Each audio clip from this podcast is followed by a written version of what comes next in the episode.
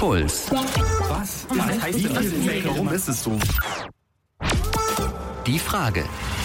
Eine Reporterin, zwei Wochen Recherche. Eine Frage.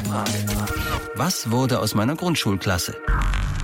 Papa, Mama zu viert in einem Reihenhaus und dann halt in die Grundschule im Viertel und beim Fahrrad hin und her und Turnverein und was man halt so macht. Ne? Handarbeit als Lieblingsfach. Hei, hei, hei. Da gab es mal eine Zeit, dass ich dann eben nicht zum Rektor wollte, weil der ja auch blöd ist. Dann führte das dazu, dass die mich zum Teil eben hochtragen mussten brav sein finde ich nicht mehr ganz so wichtig. Dieses alle Regeln ganz genau einzuhalten. Ich bin inzwischen der absolute ruhige Familientyp. Äh, lieber gar nicht von der Couch aufstehen, wie überhaupt irgendwas machen. Ich glaube, man kann sein Leben nicht planen. Man sollte es auch nicht planen, sonst wird man nur enttäuscht. Tja, diese Leute, die wir hier gerade gehört haben, die waren früher alle mal in einer Grundschulklasse. Wie das so ist, hat sie danach in alle möglichen Richtungen verschlagen, viele sogar ins Ausland. Und wir hören hier heute Geschichten von Menschen, die nach der Schule nach Barcelona gegangen sind, zum Beispiel nach Oslo oder sogar nach Los Angeles. Aber auch die Leute, die nur ein paar Kilometer weiter gezogen sind und dort heute zum Teil ein Leben leben, das sie sich damals nie hätten vorstellen können. Ich bin Kaline Thüroff. Mir gegenüber steht diejenige, die diese ganzen Geschichten aufgespürt hat. Puls Reporterin Tine Auerbach wollte nämlich wissen, was wurde eigentlich aus den Leuten, mit denen sie an die Grundschule gegangen ist. Tine, was glaubst du denn? Hätte die Tine in der Grundschule gesagt, wenn du ihr damals erzählt hättest, du wirst mal Radioreporterin? Ich hätte dir das nicht geglaubt. Also ähm, ich war eher ruhig, äh, habe mir auch mit dem Schreiben nicht so leicht getan. Also so Rechtschreibung und ich, wir waren definitiv keine Freunde. Gut, dass du im Radio bist jetzt. Ich war, ich war mal ganz gut so im Diktat, aber dass ich mal irgendwas mit Reden machen würde, das hätte ich auch überhaupt nicht gedacht. Nie im Leben, weil ich immer so eine mega Angst hatte vor Referaten zum Beispiel. Echt du? Ja, voll. Okay, ja, also ich sehe dich jetzt jeden Tag im Radio.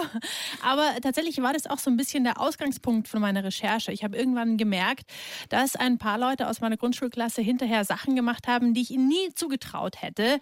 Und ja, also ich komme, muss ich sagen, eher so vom Rand von München. Es ist ein Vorort schon fast, fast auch schon Dorf. Also jeder kennt da jeden, zumindest in meiner Grundschule. Und ja, gerade in der Grundschule, wir waren alle relativ brav und man dachte immer, ja, wir treten wahrscheinlich alle mal so in die Fußstapfen von uns unseren Eltern, aber war überhaupt nicht so. Tja, und deswegen hast du versucht, möglichst viele alte Grundschulfreunde von dir wiederzutreffen und zu erfahren, was aus denen eigentlich geworden ist. Aber hinter diesen Geschichten steckt ja auch noch eine viel größere Frage, nämlich wie sind wir eigentlich zu denen geworden, die wir heute sind? Wer oder was beeinflusst uns dabei? Sind es vielleicht die Gene? Ist es die Schule oder sind es irgendwelche einschneidenden Erlebnisse? Hier? Ah ja, super. Hallo Frau Niemeyer. Ja eine Überraschung. Sag du, gell? Ja, natürlich, das auf jeden ja Fall. ganz blöd aus, wenn ich sie sage. Es ist, ist natürlich jetzt schon 25 Jahre her. Lass mich raten, du bist bei deiner alten Grundschullehrerin gelandet. Ja, bei Frau Niemeyer, erste, zweite Klasse. Ja, ihr habt euch auch schon länger nicht mehr gesehen. Erste, zweite Klasse, sie hat ja gerade gesagt, das ist äh, 25 Jahre her ungefähr. Konnte sie sich noch an dich erinnern? Ähm, ja, als ich sie kontaktiert habe, da musste sie schon erst mal nachdenken. Wie du angerufen hast, da war ja äh, nicht, äh, nicht präsent. Da, da, und dann ist mir das ja nachgekommen. Ja, freilich, die Christine Auerbach. Und das war ein stilles Mädchen, aber immer voll da. Und dann sind mir die Erlebnisse eingefallen und dann bist du also lebendig erschienen im Geiste, wie wenn die 25 Jahre nicht dazwischen gewesen wären. Freilich, habe ich zu meinem Mann gesagt, ja, na, freilich, die Christine Aubach, an die kann ich mich doch noch so gerne erinnern. Oh, lustig. Ein stilles Mädchen, aber immer voll da. Ich glaube, das war bei mir ganz ähnlich. Und ja, ist schon irgendwie komisch, oder? Nach so langer Zeit seine Grundschullehrerin wiederzutreffen. Ja, ich war krass aufgeregt. Es war wirklich seltsam, bei der Lehrerin zu klingeln. Das glaube ich. irgendwie. Und ich hatte auch Blumen dabei. Ich wollte ihr irgendwas mitbringen. Ich habe sie in sehr, sehr gute Erinnerung. Also für mich war sie wirklich die perfekte Lehrerin. Auf der einen Seite ziemlich streng, aber trotzdem sehr, sehr herzlich. Sie hat viel Theater mit uns gespielt, Ausflüge gemacht. Wir waren auch ihre letzte Klasse, also nach uns ist sie in Ruhestand gegangen. Sie war ihr ganzes Leben lang Lehrerin und deswegen wollte ich auch von ihr wissen, nach diesen ganzen Jahren, hat sie da am Ende vielleicht schon in der ersten oder zweiten Klasse, wenn sie die Kinder gesehen hat, wissen können, was aus ihnen wird? Das kann man da überhaupt nicht. In der dritten und vierten kann man das vielleicht schon eher sagen. Dass man sagt, das ist ein Fratz oder der ist stinkfaul. Aber bei den Kleinen, also da geht es nur darum, dass man halt mit ihnen gut umgeht und Leistung rauslockt durch Lob. Was ist denn das Wichtigste, was man als Kind mitbringt in die Schule? Disziplin vielleicht auch. Und dass die Kinder Respekt haben. Es gibt ja Kinder, die haben vor den Eltern keinen Respekt, weil sie die Eltern auch schon wieder alles gefallen lassen. Und wenn aber die Kinder daheim wissen, es gibt Grenzen, da tut man sich natürlich von Haus aus schon leichter. Meine Frage ist ja, wie wird man, was man wird? Wie wird man denn, was man wird? ich glaube, dass der Fleiß das Allerwichtigste ist. Den allein durch Begabung oder durch Ausbildung kommt man nicht so. Man, man muss auch schon unheimlich viel tun. Okay, deine Lehrerin sagt also, sie konnte in der Grundschule noch überhaupt nicht voraussagen, was aus ihren Schülern mal wird. Aber wir wollen ja genau das heute rausfinden. Unsere Frage lautet, was wurde aus meiner Grundschulklasse? Das heißt für dich, du musst deine Klasse jetzt höchstpersönlich abklappern. Ja, und was ich jetzt schon sagen kann, ich habe echt viele Überraschungen erlebt. Wie hast du es denn gemacht überhaupt? Also hast du die Namen von damals nochmal bei Facebook gesucht oder hast du sowieso noch viel Kontakt zu deiner Grundschulklasse? Also ich habe noch Kontakt, habe aber natürlich auch viel auf Facebook gesucht. Manche kenne ich eben auch noch.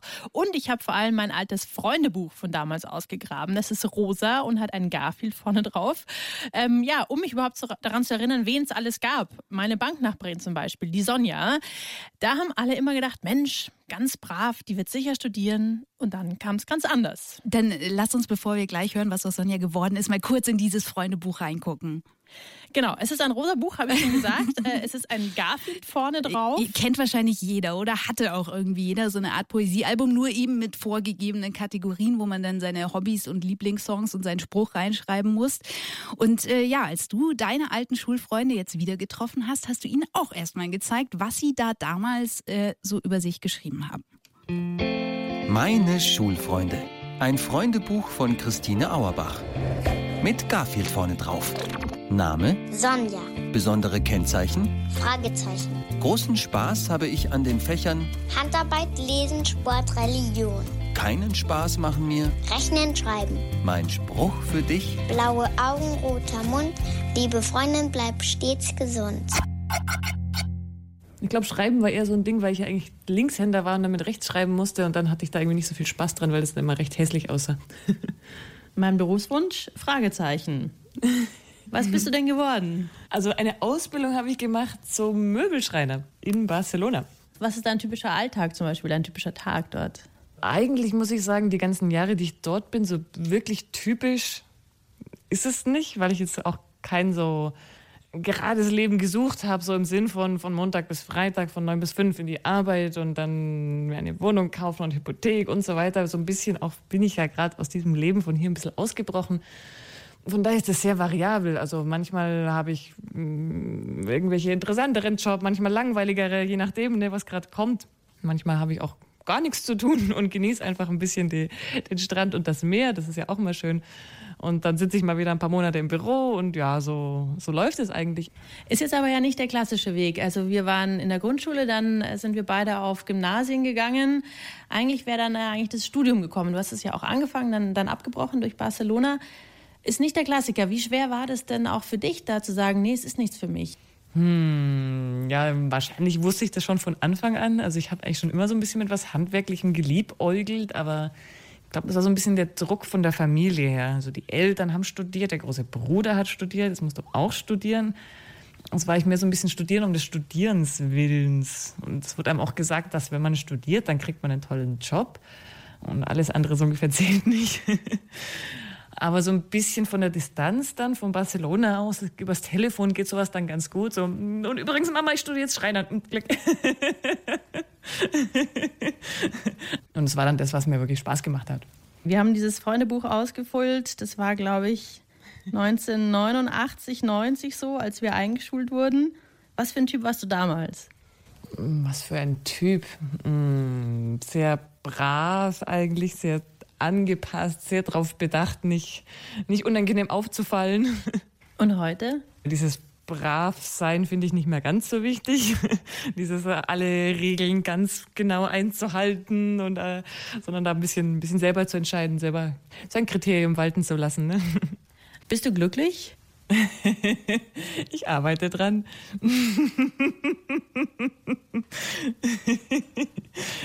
die meiste Zeit, doch die meiste Zeit, ja.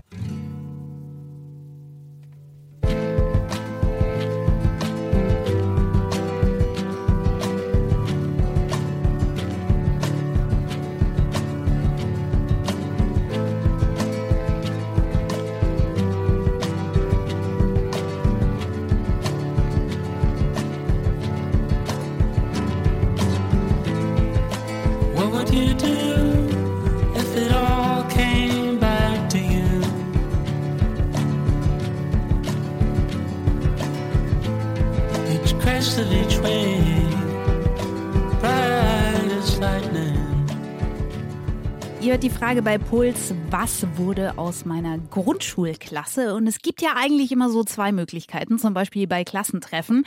Bei den einen denkt man sich, boah, krass, hat der sich verändert. Bei den anderen denkt man, unglaublich, dass der immer noch genauso ist wie früher.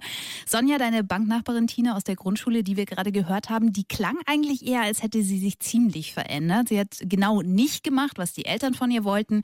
Sie hat nicht studiert, sondern ist nach Barcelona gegangen und Schreinerin geworden. Und es klang gerade eigentlich auch so, als wäre das für sie gar nicht so schwierig gewesen, sich so zu verändern.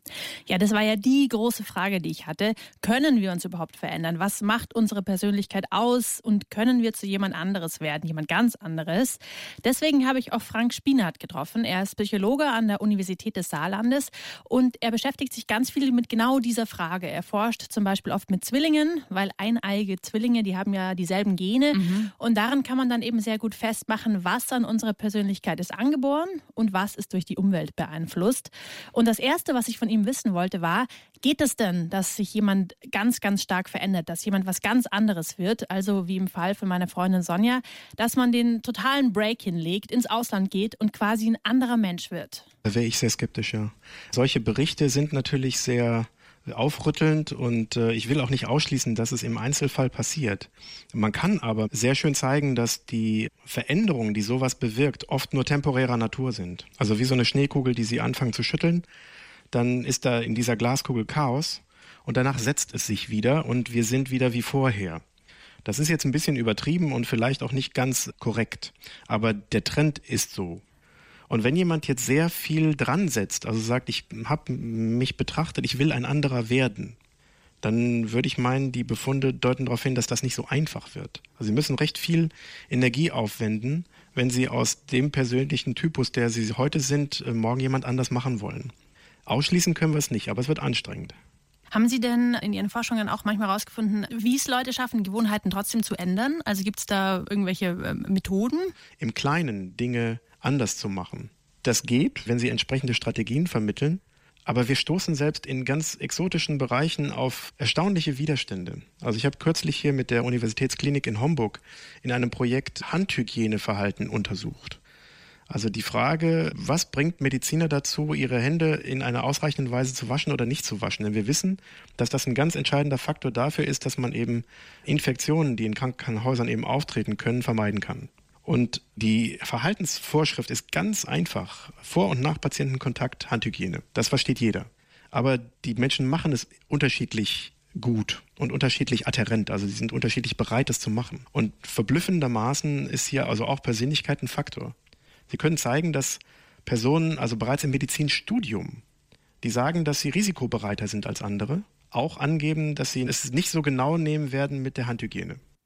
Also der Psychologe Frank Spiener, der sagt, jemand total anderes werden, das ist zwar möglich, aber sehr, sehr schwer. Tja, wenn schon manche Ärzte nicht schaffen, sich regelmäßig die Hände zu waschen, was übrigens echt irgendwie eine eklige Vorstellung ist, dann wird aber auch aus einem schüchternen Mädchen keine Rampensau. Ja, also Professor Spinat hat mir dann auch noch erzählt, dass es eben bei uns ganz grundlegende Eigenschaften gibt, die sogar schon in unseren Genen liegen. Also genau genommen gibt es fünf Grundeigenschaften, die unsere Persönlichkeit ausmachen. Und das sind erstens, sind wir eher introvertiert oder extrovertiert? Das ist mal die eine Grundlage. Die zweite wäre, wie offen stehen wir neuen Erfahrungen gegenüber? Also sind wir da eher offen oder sagen wir eher, nee, ist nichts für mich? Die dritte grundlegende Eigenschaft ist, ob wir emotional eher stabil sind oder eher labil. Das vierte ist, wie verträglich wir sind. Also hat man eher Mitgefühl, Teamgeist, diese ganzen Sachen. Und die fünfte Eigenschaft ist, wie gewissenhaft sind wir. Echt? Und das haben wir alles schon in den Genen?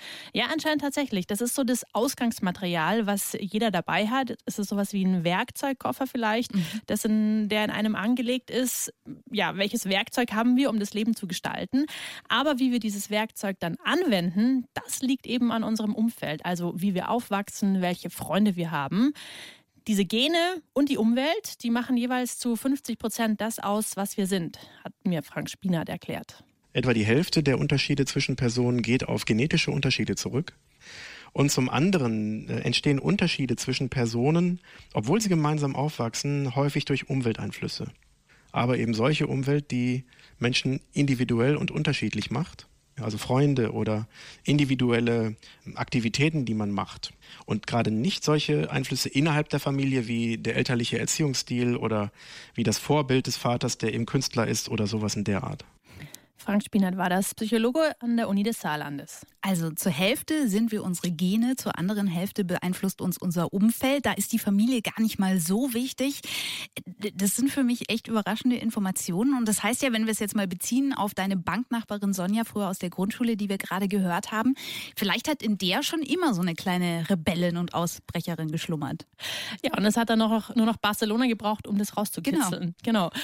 Ähm, ja, wenn der Rebell bei ihr nicht schon angelegt gewesen wäre wahrscheinlich, dann hätte jetzt auch Barcelona gar nicht auf Dauer ihr Leben so verändern können. Das bedeutet, selbst wenn die Eltern unbedingt wollen, dass man schön brav das macht, was sie wollen, wenn man dann selber drauf aber gar keine Lust hat, dann bricht man bei der passenden Gelegenheit aus. Dafür ist auch die Caro ein gutes Beispiel. Die war auch in meiner Grundschulklasse. Als ich sie wiedergefunden habe, da hat sie mir erzählt, dass sie so einiges ausprobiert hat an Orten, wo sie gelebt hat. Einiges wohl auch ihrem damaligen Freund zuliebe. Da gab es einige Höhen und Tiefen, bis sie gemerkt hat, das ist nicht das, was ich will. es ist lustig, weil mit dem Spruch, den sie dir in dein Garfield-Freunde-Buch geschrieben hat, hat sie äh, das mit den Höhen und Tiefen ja quasi schon angekündigt. Meine Schulfreunde. Ein Freundebuch von Christine Auerbach. Mit Garfield vorne drauf. Name? Caroline. Großen Spaß habe ich an den Fächern Turnen, Rechnen. Diese Songs und Gruppen finde ich super. Ramona, Jana, Pumuckl. Mein Spruch für dich? Liebe Tine, der Berg geht rauf, der Berg geht runter, aber fall mir ja nicht runter. Hallo. Hallo Caro, grüß dich. Ich erwische dich ja in Oslo gerade, oder? Ja, ja, genau, genau. Mhm. Wir waren bis zur vierten Klasse zusammen. Wie ging es denn mhm. für dich weiter? Ich war dann in Dänemark fürs Studium. Danach war ich in der Schweiz zum Arbeiten. Und dann bin ich wegen meinem Ex-Freund nach Bayreuth gezogen. Das war das Trauma meines Lebens bis jetzt. Ich glaube auch aufgrund von Bayreuth und dass wir herausgefunden hatten, dass wir wirklich was Unterschiedliches im Leben wollen und dass wir nicht die gleichen Werte haben haben wir uns dann getrennt und dann habe ich einen Job gesucht in Oslo und das hat dann funktioniert und dann seit eineinhalb Jahren bin ich hier. Uiuiui, das Trauma ihres Lebens, das hört sich ja furchtbar an. Naja, also ich glaube einfach, Caro hat eine lange Zeit versucht, sich ihrem Freund zuliebe zu verbiegen. Ist vielleicht auch so ein bisschen der Klassiker. Sie ist eine Klein in eine Kleinstadt gezogen, aber dann hat sie doch gemerkt, das bin ich nicht. Dieses Leben passt eben einfach nicht zu mir. Und es geht ja nie lange gut. Das hat ja auch der Psychologe Frank Spinat vorher erklärt. Wir können nicht ewig gegen unsere Persönlichkeit an. Ja, da hatte er ja vorhin das schöne Bild von der Schneekugel, die können wir noch so lange schütteln. Irgendwann setzen sich die Flocken dann doch wieder ab und wir sind die Alten, genau wie vorher. Das hat sich so ein bisschen negativ angehört vorher, gell? Aber in Karos Fall finde ich das richtig gut, denn bei dem Gespräch mit ihr hatte ich das Gefühl, dass sie ja auch total zu sich selbst gefunden hat. Und deshalb habe ich sie auch gefragt, was auf ihrem langen Weg dahin sie über sich selbst rausgefunden hat. Also was genau braucht sie, um glücklich zu sein? Beziehungstechnisch glaube ich einfach gleichwertig weil er hat irgendwie von mir erwartet, dass ich mich als Frau unterordnen sollte und er macht seine große Karriere. Und deswegen sollte ich mich da auch in Bayreuth fügen. Und was ich auch gemerkt habe, ich mag gerne eine Work-Life-Balance. Ich habe ja in der Schweiz gearbeitet und da arbeitet man wesentlich mehr. Und in Oslo, also die Norweger sind, was man so sagt, sind generell sehr faul durch das ganze Öl, das hier das Land extrem reich ist ist es so ein entspanntes Leben hier, auch so im Job. Du gehst um 4 Uhr aus dem Büro, jeder geht um 4. Da ist überhaupt kein Stress. Es ist so entspannt. besonders weil ich eben den Vergleich kenne von Bayreuth und von der Schweiz, finde ich das hier so entspannt. Das heißt, du wirst da auch bleiben, oder? Ja, was ich genau, was ich auch gelernt habe, ich habe keine Pläne fürs Leben. In meiner Ex-Beziehung, wir waren ja doch neun Jahre zusammen und ich habe gedacht, das ist mein Mann fürs Leben, das ist generell mein Leben und es geht nur geradeaus und so soll es sein. Das ist ja alles schiefgelaufen und ich glaube, man kann sein Leben nicht planen. Man sollte es auch nicht planen, sonst wird man nur enttäuscht.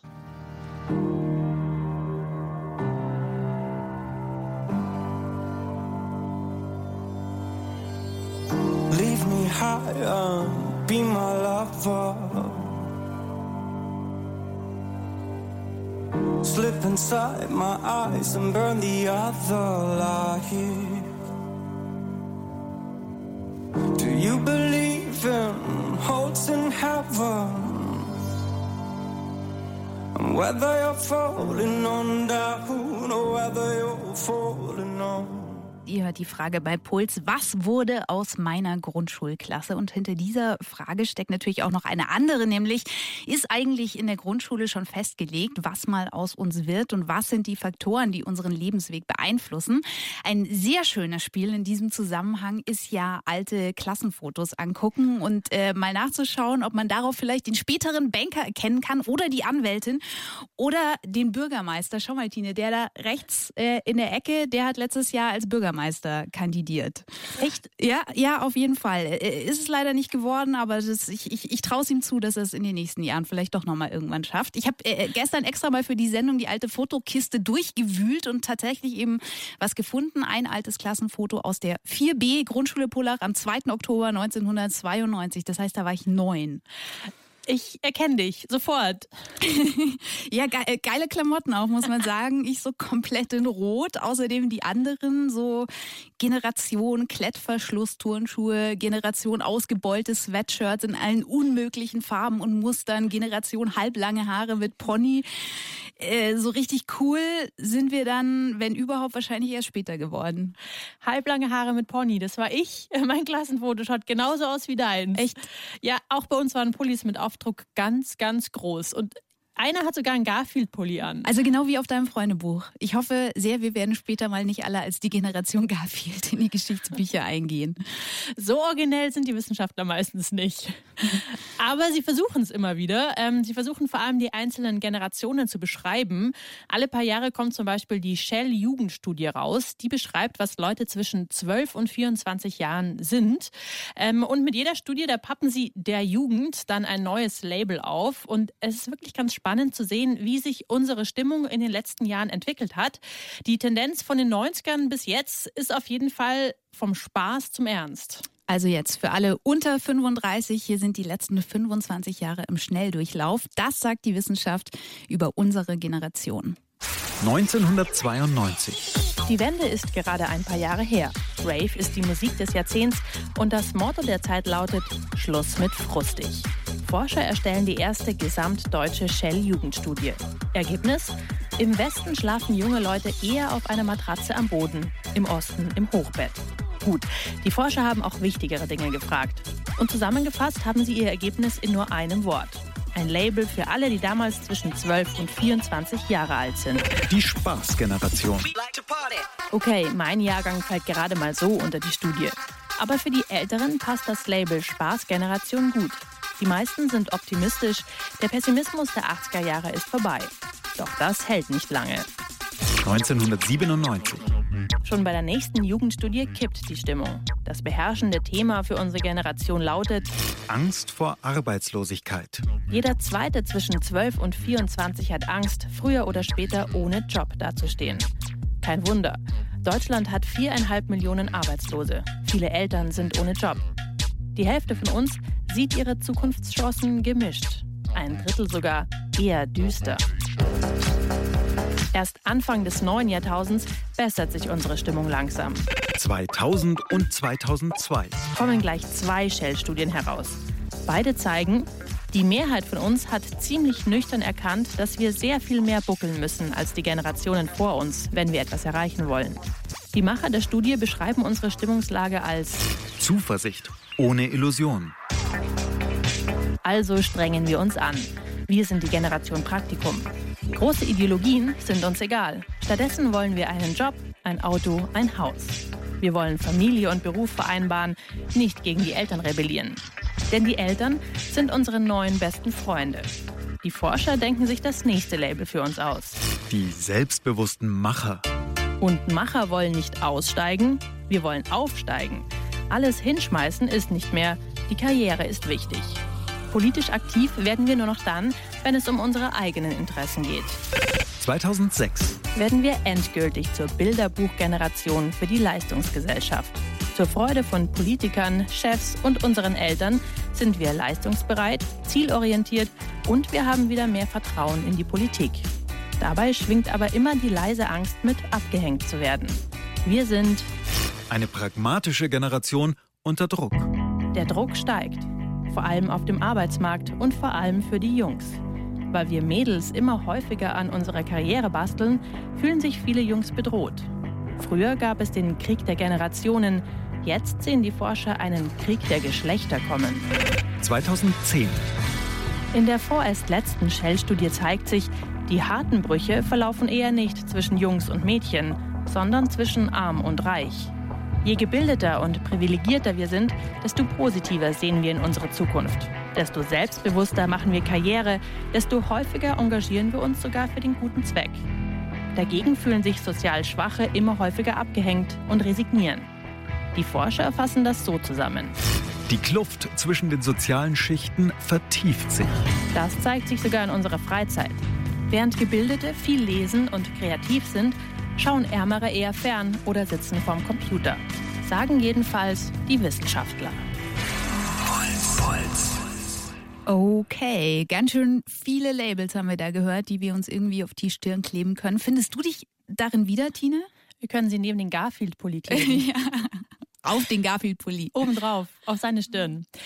Naja, also so ein paar Sachen, die stimmen schon. Ja, also ich habe zum Beispiel auch ein gutes Verhältnis zu meinen Eltern. Ich bin schon ehrgeizig im Job, aber dass ich jetzt keine politischen Ideale hätte, das stimmt auf jeden Fall nicht. Ja, liegt vielleicht auch dran, dass solche Studien immer nur Durchschnittswerte ermitteln. Das passt ja eigentlich auf niemanden persönlich zu 100 Prozent wahrscheinlich.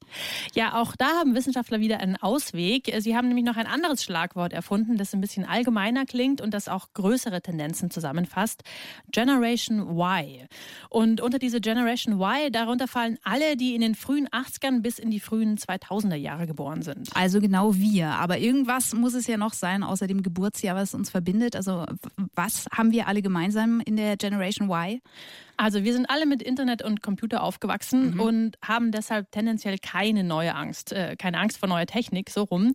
Ähm, wir probieren viel aus, stellen aber gleichzeitig auch gerne alles wieder in Frage. Der Beruf ist uns wichtig, er steht aber nicht an erster Stelle, weil vor allem muss das drumherum im Leben stimmen. Ja, das ist so ein bisschen wie bei der Wahrsagerin, wenn man es so allgemein formuliert, dann passt plötzlich super auf jeden. Gell? Ja, aber da stecken schon die wirklich großen gesellschaftlichen Trends dahinter, die uns von anderen Generationen unterscheiden. Also wenn man mal schaut, unsere Großeltern zum Beispiel, für die war der Beruf noch sehr viel wichtiger als für uns, für unsere Elterngeneration zum Beispiel. Die sind sehr viel technikskeptischer als wir. Ja, und ich, ich würde mal sagen, diese Generation Y, die passt auch zu den meisten, die ich jetzt aus meiner alten Klasse wieder gefunden habe und die ich getroffen habe. Lass uns mal weiter in deinem Freundebuch von damals blättern. Du hast vorhin ja gesagt, es gab da ziemlich viele Überraschungen, als du deine Klassenkameraden aus der Grundschule wieder getroffen hast. Ja, und äh, jemand, der sich auf den ersten Blick ziemlich verändert hat, das ist zum Beispiel der Maxi. Aber das war ein Marken. Geil, an den kann sich deine Lehrerin Frau Niemeyer anscheinend auch noch ganz gut erinnern. Ja, ähm, ich mich auch. Ähm, ich habe ihn immer sehr, sehr gerne gemocht. Wir alle haben ihn super gerne gemocht. Aber für die meisten Lehrer, da war er wohl eher der Zappel-Philipp. Meine Schulfreunde. Ein Freundebuch von Christine Auerbach. Mit Garfield vorne drauf. Name? Maximilian. Meine Hobbys? Handarbeit, Turnen, Lesen. Diese Songs und Gruppen finde ich super. Macho, macho. Mein Spruch für dich? Alles, alles geht vorbei, aber nicht die Freundschaft von uns zwei. Handarbeit als Lieblingsfach. Heieiei. Rechnen und Schreiben machen mir keinen Spaß. Naja, das ist heute so ein bisschen Beruf. da sieht man es, wo es hingeht. Was bist du denn geworden? Ähm, Versicherungskaufmann. Inzwischen arbeite ich beim Versicherungsmakler. Haupttätigkeiten Prämien berechnen, äh, telefonieren und Briefe schreiben. Also genau das, was mir früher nie Spaß gemacht hat. Und ich glaube, inzwischen kann ich es ganz gut. Der Maxi, da wundert er sich selber, was er dir damals reingeschrieben hat in dein Freundebuch. Ja, allerdings, äh, bevor er Versicherungskaufmann geworden ist, hat er mir erzählt, dass er so einige Hakenschläge noch gemacht hat. Erstmal aufs Gymnasium, dann gewechselt, dann abgebrochen, dann eine Ausbildung gesucht, dann die aber doch nicht angetreten, dann wieder doch zurück äh, zur Schule, wow. Realschulabschluss gemacht. Hört sich alles sehr, sehr wild an, hatte aber ein absolutes Happy End verrückt, aber bisher hat es mich dahin gebracht, wo ich jetzt bin und ich glaube, ich bin wirklich absolut glücklich da, wo ich bin. Ich erinnere mich noch, du warst schon immer so der der Auftreiberische mhm. bei uns. Ich kann mir vorstellen, dass du da auch oft angeeckt bist. Ja, mit Sicherheit. Also bei Lehrern sowieso. Die mögen ja Auftreibende sowieso nicht. Ging dann so weit, dass mich ein Lehrer meiner Schule damals, oder beziehungsweise nicht mich, sondern meine Mutter, mit mir zum Psychologen geschickt hat. Und wenn die gesagt haben, ich muss zum Psychologen und die gesagt haben, ich brauche irgendein Ritalin oder sonst was, dann wurde das so gemacht. Ohne Wenn und Aber. Im Nachhinein hat sich halt rausgestellt, gut, ich war vielleicht so ein bisschen der Klassenkasper oder so, aber das war hauptsächlich eher aus Unsicherheit raus und nicht irgendwie, weil ich irgendwelche Leute ärgern, anecken oder sonst was wollte, sondern ich habe irgendwie versucht, mich dadurch ja, anzupassen. Ja, und jetzt ist er irgendwie so die Ruhe in Person gewesen, Voll. Papa geworden, auch total glücklich. Es war wirklich super, den zu treffen. Aber ja, die Sache mit dem Ritalin oder überhaupt ADHS, das kam in den 90er Jahren ja so langsam auf überhaupt. Echt? Erst. Ich glaube, ich habe in den Nullerjahren zum ersten Mal so richtig verstanden, was Ritalin eigentlich ist. Ja, es ist auch nach wie vor ja sehr umstritten, ob diese ADHS-Diagnosen wirklich was bringen oder nicht. Aber es ist schon ganz typisch für unsere Generation. Da hat man so den Zappel-Philipp oder Klassenclown schnell mal mit Medikamenten Medikamenten ruhig gestellt. Dabei zeigen eben solche Geschichten, Geschichten wie die von Maxi, dass man da eigentlich überhaupt nicht viel drauf geben sollte, wie jemand in der Schule ist, weil sich da einfach noch super viel tut. Mhm. Gleich hören wir hier in der Frage noch so eine Geschichte, noch so eine Geschichte einer krassen Verwandlung vom Brabauken aus der Grundschule zum Superman sozusagen in der Computerspielbranche. Meine Schulfreunde. Ein Freundebuch von Christine Auerbach. Mit Garfield vorne drauf. Name? Felix. Mein Berufswunsch? Polizist. Diese Songs und Gruppen finde ich super. David Hasselhoff. Diesen Film finde ich toll. Gremlins, Knight Rider, Turtles. Ninja Turtles. Besondere Kennzeichen? Dick. Hi. Hallo Felix, grüß dich. Kannst du mich hören? Ich kann dich hören. Kannst du mich hören? Ja, wunderbar. Super, cool. Hallo, wie geht's dir? Wunderbar. Und dir? Auch großartig. Krass, hey, ich habe dich genau auf Facebook wiedergefunden. Ist ja Wahnsinn. Ja, ähm, nee, war lustig. Ich hatte nämlich gar nicht damit gerechnet. Ich hatte dann aber am Anfang so, der Name kam irgendwo bekannt vor, aber nicht hundertprozentig. Und dann hatte ich nur geguckt darüber, wen, wen du alles so kennst und dann, klar. Ich erwische dich in Santa Monica. Wie bist denn du dahin gekommen? Arbeit. Riot Games, ist eine Computerspielerfirma, die in Santa Monica gegründet wurde. Vor so sieben Jahren oder so. Die haben mich vor vier Jahren in England gefunden und dann ein Angebot gemacht, was ich nicht ausschlagen konnte. Und als ich es wieder dann hatte, bin ich jetzt nach Santa Monica gezogen vor etwas über drei Jahren. Das heißt, du bist Games-Entwickler oder was bist du? Ich arbeite an der Infrastruktur. Ich mache die Datenzentren und Netzwerke und die Software, die die Datenzentren und Netzwerke automatisiert, die Server und das ganze Zeug. Ja, ich habe hier unser altes Freundebuch von damals gefunden, was wir alle ausgefüllt haben. Und da steht mein Berufswunsch Polizist bei dir. Oh Gott, wirklich? Ja, genau. Das war okay, in, in, dem ersten Jahr war das vielleicht noch so die Sache, ja. Als ich so zwölf war, wusste ich, dass ich Systemadministrator werden wollte. Das weiß ich noch. Und das hatte ich dann bei so 16 erreicht. Und dann war es ein bisschen traurig. Das war traurig? Wie meinst du das? Das ist so eine Sache, wenn man irgendwie große Ziele hat und man erreicht seine Ziele sehr schnell, dann fällt das weg. Der Drang danach. Ja, das hört sich jetzt so ganz easy peasy an. Mit zwölf wusste ich, ich will Systemadministrator Das werden. ist echt Wahnsinn. Ich glaube, ich wusste mit zwölf noch lange nicht, was ein Systemadministrator überhaupt ist. Gab es da überhaupt schon Computer? Keine Ahnung. Ja, also Felix war auf jeden Fall ganz vorne mit dabei, weil mit 16 war er dann tatsächlich Systemadministrator, hatte sogar seine eigene Firma, hat er mir erzählt. Er hat äh, mir auch erzählt, dass er sich mündig erklären hat lassen, bevor er 18 war, damit er keine Probleme bekommt, wenn er eigene Rechnungen stellt. Ja, und jetzt betreut er unter anderem das Spiel League of Legends. Das ist ja eines der größten Online-Computerspiele. Die füllen wirklich Hallen, wenn die Spieler gegeneinander antreten. Riesige Veranstaltungen sind es.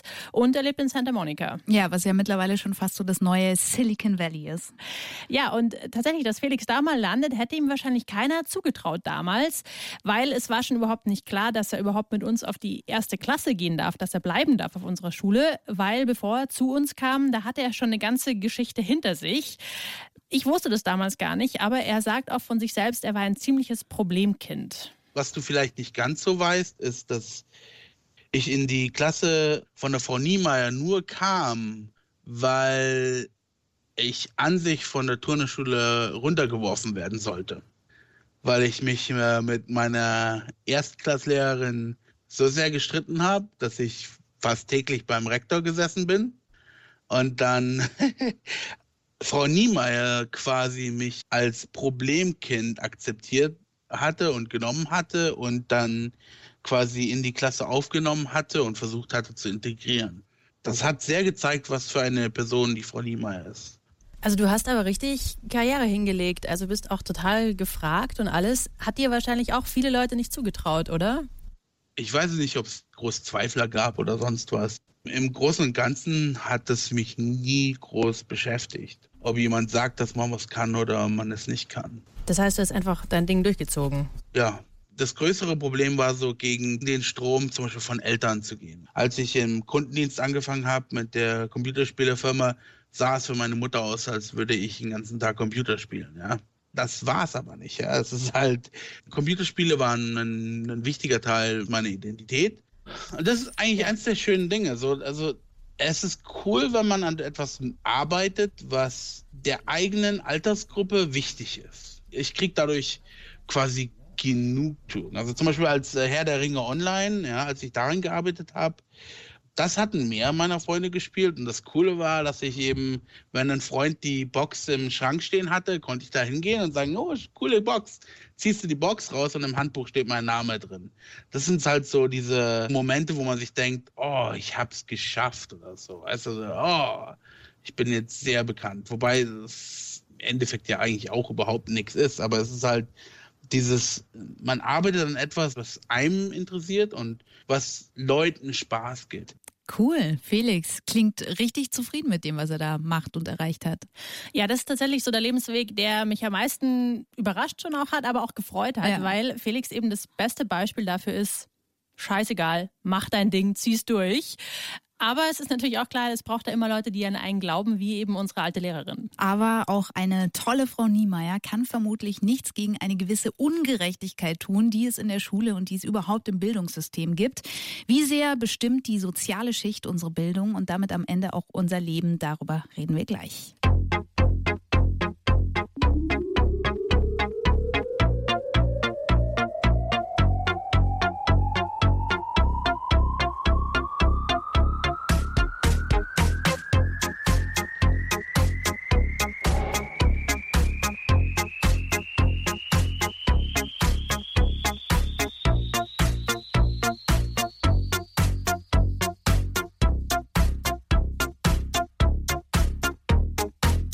Ihr hört die Frage hier bei Puls. Was wurde aus meiner Grundschulklasse? Und zumindest, wenn man sich deine Klassenkameraden mal anguckt, Tina, habe ich das Gefühl, es wurde äh, ein ganz schön vielfältiger Haufen draus. Also die eine ist ausgestiegen, lebt jetzt in Barcelona, die andere ist in Oslo, äh, der eine ist äh, Versicherungskaufmann und Familienvater, der andere ähm, macht den IT-Support bei Computerspielen. Du selbst bist Radioreporterin. Dabei, unterstelle ich jetzt zumindest mal, wart ihr ja gar nicht so weit auseinander damals in der Grundschule, oder? Also in einem Vorort von München ist die Bevölkerung jetzt auch nicht so besonders heterogen. Zumindest bei mir war das so. Ja, bei mir auch. Also wir hatten kaum Kinder mit Migrationshintergrund. Die meisten unserer Mütter, die waren mittags daheim oder wir konnten zumindest zu anderen dann aus der Klasse mitgehen. Das war schon sehr beschaulich bei uns. Ja, und aber weil das natürlich nicht überall so ist, habe ich mir bei meiner Recherche Verstärkung geholt. Und zwar habe ich Patrick Bauer getroffen. Er hat nämlich vor ein paar Jahren das gleiche Experiment gemacht wie ich und seine alte Grundschule besucht, seine alten Grundschulfreunde gesucht.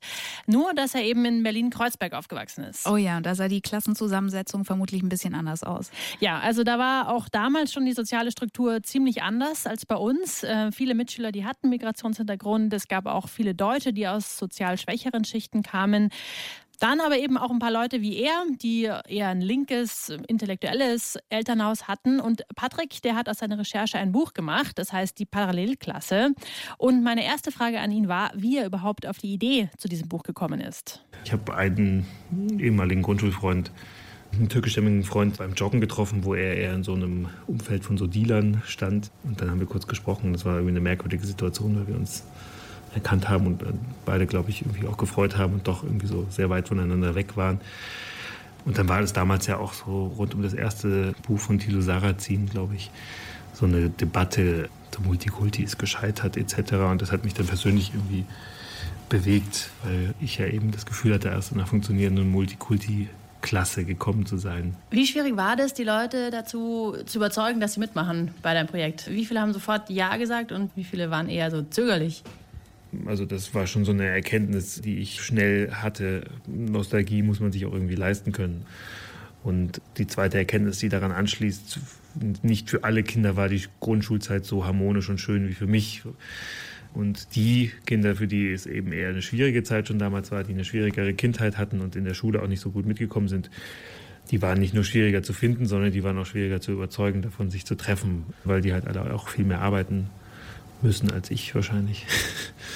Welche Geschichte hat dich denn am meisten verwundert, von denen, die du da aufgetrieben hast? Das war die Geschichte von Sven, einem Mitschüler aus einem deutschen Elternhaus, dem ich damals Englisch-Nachhilfe gegeben habe in der Grundschule. Das hat unsere Lehrer angeregt. Und das war eben so eines dieser Kinder, bei denen zu Hause es ganz anders aussah als bei mir. Es war ein Neubau in Anführungszeichen, damals schon etwas in die Jahre gekommen mit einer beeindruckenden VHS-Sammlung des Vaters im Wohnzimmer und mit sehr wenig Spielzeug. Und die Mutter sagte mir damals, also daran kann ich mich heute noch erinnern, als ich da reinkam, so, na, machst du unseren Sven jetzt zu einem schlauen Jungen? Und das hat mich damals irgendwie schon recht traurig gemacht. Habe ihn dann wieder getroffen und er lebte so quasi immer noch dort in der Ecke, gerade in so einer Arbeits... Äh, ABM-Maßnahme gefangen, aus der er nicht rauskam und von der er auch nicht so richtig weiterkam. Und der war irgendwie so ganz stark, einfach merkte man hängen geblieben. Und was mich an der Geschichte vor allem auch dann interessiert hat, war natürlich auch so die Erkenntnis, dass es dann doch vor allem an der sozialen Herkunft liegt, was für Möglichkeiten man dann später hatte. Also konntest du mit deiner Recherche dann auch festmachen, eigentlich die, die schon in der Grundschule so ein bisschen die waren, wo man dachte, oh, der packt es vielleicht nicht, dass die es dann auch wirklich nicht gepackt haben, jetzt in Anführungszeichen? Ja, auf jeden Fall. Also für mich, oder da habe ich quasi auch was über mich gelernt mit dieser Recherche, weil ich jetzt immer gesagt hatte, naja, waren ja irgendwie alle füreinander da und so unterschiedlich die Elternhäuser auch gewesen sein mögen. Aber irgendwie waren wir halt eine Klasse, aber in der Rückschau hat man dann eben doch gemerkt, dass diese Klasse für Kinder aus Elternhäusern, wo vielleicht nicht Deutsch gesprochen wurde oder wo nicht so viele Bücher gelesen wurden, diese Schulzeit auch ganz anders wahrgenommen haben. Das sagt Patrick Bauer, Autor des Buches Die Parallelklasse. Nostalgie muss man sich leisten können, hat er gesagt. Das ist ein eindrucksvoller Satz, finde ich, weil äh, ja, viele von uns kennen das ja, die werden gerne mal nostalgisch, auch ich selber, wenn es um die Grundschulzeit geht. Aber klar, wenn man schon in der Grundschule nicht so gut mitgekommen ist, weil man vielleicht kein Deutsch konnte oder nicht so viel Deutsch konnte, weil einem die Eltern nicht helfen konnten bei den Hausaufgaben, dann sieht das natürlich anders aus. Ja, Patrick Bauer, der hat in seinem Buch herausgefunden, es liegt an der sozialen Herkunft, welche Möglichkeiten man hat. Hört man ja auch immer wieder, wenn so OECD-Studien rauskommen oder so, andere Bildungsstudien, dann äh, wird das ja eigentlich immer nur bestätigt, oder? Ja, das ist wirklich ein sehr großes Thema in der Soziologie, diese sogenannte Chancengleichheit oder soziale Mobilität. Da steckt dahinter, welche Aufstiegschancen hat man in einer Gesellschaft. Also kann man zum Beispiel einen besseren Job haben als seine Eltern. Und da sieht es derzeit wirklich gar nicht so gut aus bei uns in Deutschland. Im Vergleich war es für unsere Eltern nämlich sehr viel einfacher aufzusteigen als jetzt für uns. Das hat mir jedenfalls der Soziologe Florian Hertel gesagt. Er forscht genau zu diesem Thema an der Uni Bremen und schreibt gerade seine Doktorarbeit darüber. Die Aufstiegschancen waren am niedrigsten am Anfang des Jahrhunderts. und haben dann zugenommen bis zu denen, die in der Nachkriegszeit geboren sind. Da waren die Aufstiegschancen am höchsten. Seitdem haben sie abgenommen für Männer und sind für Frauen relativ stabil geblieben. Das heißt also, die Generation, die nach dem Zweiten Weltkrieg geboren wurde, also unsere Eltern zum Beispiel, mhm. die konnten sich noch ganz gut hocharbeiten. Seitdem ist es nur noch gleich geblieben oder hat sich sogar verschlechtert. Und das Ganze hat zwei Gründe. Bildung ist nämlich für den Aufstieg super wichtig. Da hat sich einiges getan, klar, aber eben nicht genug. Kinder aus sozial schwächeren Schichten, denen fehlt immer noch das Geld, zum Beispiel um zu studieren oder eben lange auf der Schule zu bleiben. Aber vor allem fehlt ihnen auch das Selbstvertrauen in die eigenen Fähigkeiten. Das hängt unter anderem auch mit dem Bildungsabschluss der Eltern zusammen. Wenn die Eltern selber schon Akademiker waren oder in einer Fachhochschule waren, dann ist in dem Herkunftshaushalt viel mehr Wissen über das Bildungssystem vorhanden. Und dann weiß man auch, dass auch mittelmäßige äh, Schülerinnen und Schüler eigentlich relativ problemlos das Abitur schaffen und auch ein Studium schaffen können. Dieses Wissen fehlt natürlich in Haushalten, die selber keine Erfahrung mit dem höheren Bildungswesen gemacht haben. Okay, aber wenn wir uns jetzt nochmal in die Generation unserer Eltern hineinversetzen, an die zurückdenken, da war das doch auch nicht anders. Also das Wissen über das Bildungssystem kann ja nicht das Einzige sein, das bestimmt, wie weit wir kommen in diesem System. Nee, tatsächlich nicht. Also Bildung alleine ist es nicht, ist aber eine große Grundlage, ähm, die uns aufsteigen lässt. Es braucht dann aber, und das ist der zweite Grund, auch noch den richtigen Job danach. Und von diesen richtigen Jobs, da gab es in dieser Nachkriegsgeneration noch sehr, sehr viel mehr als bei uns heute, mein Florian Hertel. Er spricht da zum Beispiel von Jobs eben mit festen Verträgen, mit Perspektive, mit Rente gehört da auch dazu, aber auch mit Ansehen zum Beispiel. Es reicht nicht nur, das Bildungssystem auszubauen oder chancengerechter zu machen, sondern was man gleichzeitig machen muss, ist dafür zu sorgen, dass auch Einstiegsmöglichkeiten bestehen und gute Berufe bestehen, in die man mobil sein kann. Und das sind natürlich feste Verträge einerseits, hohe Einkommen andererseits. Und was wir auch brauchen, und das ist ganz wichtig zu betrachten, wir brauchen weniger Berufe in dem sogenannten Dienstleistungsproletariat, also untere Dienstleistungen. Das sind die Berufe, aus denen der Aufstieg selber schwierig ist. Oder beziehungsweise, wenn da die Bildung nicht vorhanden ist, unmöglich. Okay, da spricht er also die berühmten prekären Arbeitsverhältnisse an, die vielleicht auch der eine oder andere von uns kennt. Aber das gilt ja erstmal für alle, für alle sozialen Schichten und hat doch erstmal nichts mit Ungerechtigkeit zu tun, oder? Ja, aber es hat was mit Kapitalismus zu tun, mit dem Kapitalismus, in dem wir leben, sagt Florian Hertel. Ich wollte von ihm wissen, deshalb, warum es denn überhaupt so wichtig ist, dass man aufsteigen kann. Und da habe ich erstmal eine ziemlich überraschende Antwort bekommen. Es ist prinzipiell eigentlich überhaupt nicht wichtig, dass wir aufsteigen. Die Sache ist aber die, dass in unserer Gesellschaft, und das gilt für alle kapitalistischen Gesellschaften, das Aufstiegsversprechen eine Legitimität für die Ungleichheit ist. Das heißt, einerseits haben wir in kapitalistischen Gesellschaften eine starke ungleiche Verteilung von Löhnen, von Einkommen, von Bildung, von Arbeitschancen oder überhaupt Beschäftigungschancen. Andererseits haben wir aber das grundlegende Versprechen der Offenheit. Die Gesellschaft ist offen, wenn du es nicht geschafft hast, können das deine Kinder schaffen. Und häufig ist das noch verbunden mit einem Grundgedanken der Meritokratie. Das bedeutet im Grunde genommen, dass nur die Leute aufsteigen, die es sich verdient haben. Das heißt, diese Ungleichheit ist legitimiert durch die ungleiche Mühe, die sich Menschen gegeben haben in ihrem Lebenslauf. Wenn das so wäre, dann wäre die Gesellschaft relativ offen, weil dann natürlich auch die Kinder von, sagen wir jetzt, faulen Menschen, die es nicht nach ganz oben geschafft haben, wenn sie sich anstrengen, nach oben aufsteigen können. Und genau hier ist aber das Problem. Was wir sehen, ist, dass es nichts oder nicht nur mit den Leistungen des Individuums zu tun hat, sondern ganz stark mit der Herkunft, mit den Informationen, die vorhanden sind, aber vor allen Dingen mit den Ressourcen, die vorhanden sind. Und die entscheiden im Großteil darüber, ob man eben aufsteigen kann oder nicht.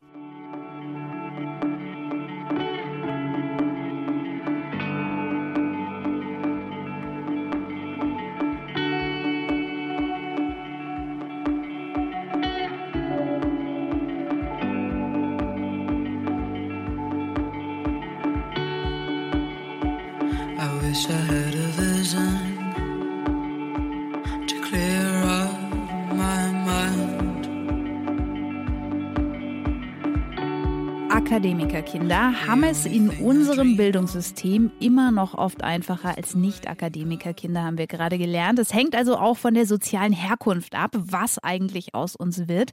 Wie war das eigentlich bei dir, Tine, in der Klasse? Hattest du Kinder, die studiert haben, obwohl ihre Eltern vielleicht keine Akademiker sind? Ja, mich. Noch wen? Ähm, äh, genau, und äh, Christian zum Beispiel, äh, der hat aber schon damals in mein Freundebuch geschrieben, dass er Rechtsanwalt werden will und das geht ja nur mit Studieren. Meine Schulfreunde. Ein Freundebuch von Christine Auerbach. Mit Garfield vorne drauf.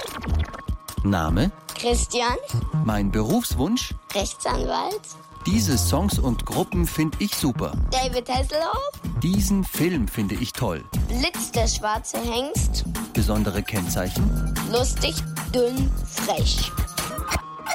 Du bist immer noch dünn. Ja, und auch immer noch lustig und auch immer noch frech. Hat sich nichts geändert. Nein. Mein Berufswunsch, Rechtsanwalt. Mit D geschrieben. Ich weiß nicht, warum ich Berufswunsch Rechtsanwalt hatte. Ich habe keine Ahnung. Ich bin jetzt äh, Softwareentwickler letztendlich. Gab es bei dir im Leben große Wendepunkte? Ja gut, ich meine, klar, Studium war natürlich ein Riesenwendepunkt, weil, also, das war schon für mich echt was Besonderes, muss ich ganz ehrlich sagen, weil, also in meiner Familie hat nie irgendjemand studiert. Und als ich dann irgendwie da stand mit dem ersten Abschluss in der Hand, also mit dem Bachelor, da war ich schon ziemlich stolz auf mich und mit dem Master dann erst recht natürlich. Also das war schon super. Den Master habe ich auch noch ziemlich gut gemacht. Also da bin ich dann, das war ich eine lustige Anekdote. Ich habe dann irgendwie das Zeugnis oben, da habe ich halt da oben noch gearbeitet in der Steuerkanzlei, eben nebenbei noch, um Geld zu verdienen.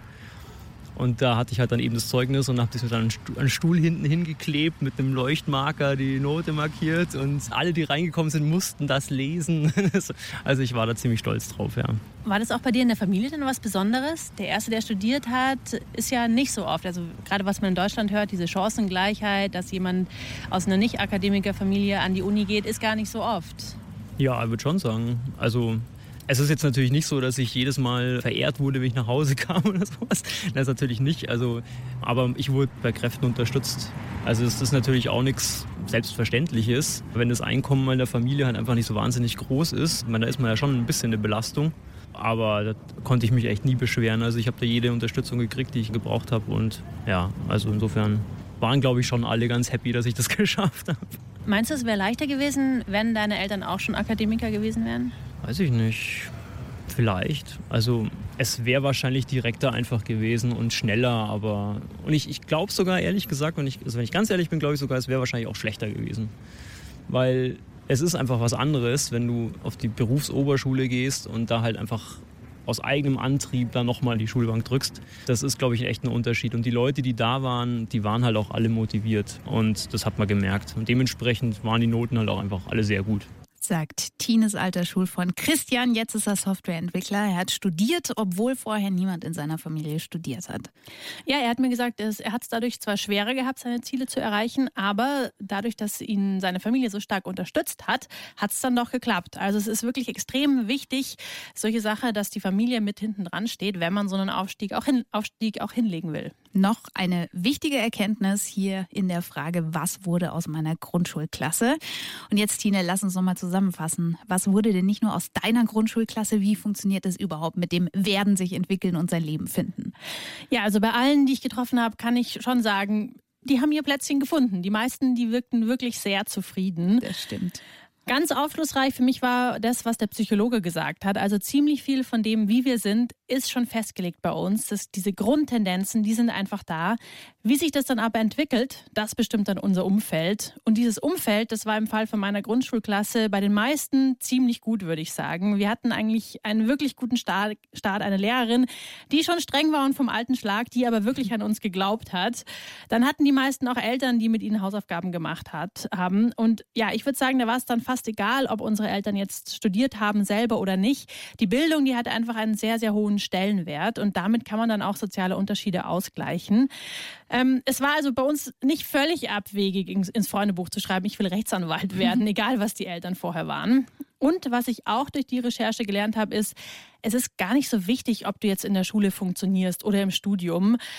Auch wenn du keine guten Noten mit nach Hause bringst, irgendwann, da wirst du dein Ding finden und irgendwann wird das, was du gut kannst, auch durchbrechen, selbst wenn es dir keiner zugetraut hat. Und das sind ja gute Nachrichten. Das war die Frage, was wurde aus meiner Grundschulklasse? Reporterin Christine Auerbach. Moderation Kaline Thüroff. Redaktion Till Ottlitz. Produktion Anna Hirschfeld, Axel Fischer-Neuschwander und Viktor Veres. Online Hadi Funk und mehr zur Frage, den Podcast zur Sendung und die Interviews übrigens auch nochmal in Langform findet ihr auf deinpuls.de. Da gibt es unter anderem auch einen kleinen Einblick in Tines schönes Freundebuch mit Stickern und Garfield-Cartoons. und äh, als letztes noch, schaut euch natürlich unbedingt auf unserer Frage-Facebook-Seite um. Da könnt ihr ähm, unter anderem Christines Grundschullehrerin sehen. Überhaupt solltet ihr dringend unsere Freunde werden, wenn ihr es nicht sowieso schon seid. Und ja, damit sind wir raus. Kaline und Tine sagen Tschüss. Ciao. Und äh, Tine übrigens, denk immer dran. Alles, alles geht vorbei, aber nicht die Freundschaft, Freundschafts, Freundschaft von uns zwei.